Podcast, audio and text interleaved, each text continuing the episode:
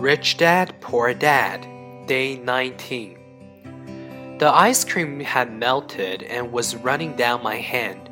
Rich Dad was looking at two boys staring back at him, eyes wide open and brains empty. He was testing us, and he knew there was a part of our emotions that wanted to take the deal. He understood that every person has a weak and needy part of their soul that can be bought. And he knew that every individual also had a part of their soul that was resilient and could never be bought. It was only a question of which one was stronger.